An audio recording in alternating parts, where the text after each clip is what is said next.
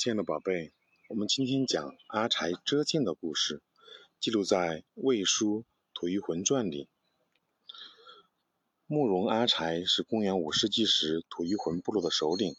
一天，得了重病的阿柴感到自己离死不远了，他把自己的二十个儿子叫到跟前，对他们说：“你们每个人拿一支箭来，把他们放到地上。”儿子们不明白父亲要干什么。很都乖乖地取来了剑。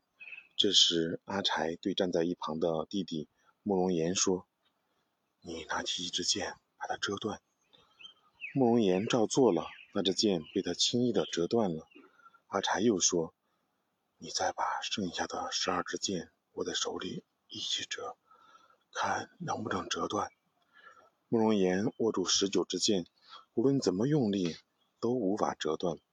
这时，阿柴转头对儿子们说：“你们都看到了吧？这二十剑就像你们一样，当你们单独行动的时候，力量是很渺小的，很容易被敌人消灭；而当你们紧紧地抱成一团时，敌人根本就奈何不了你们。我死后，你们一定要团结一心，只有这样，我们的国家才能强大。”说完，阿柴呼吸越来越微弱，很快就死掉了。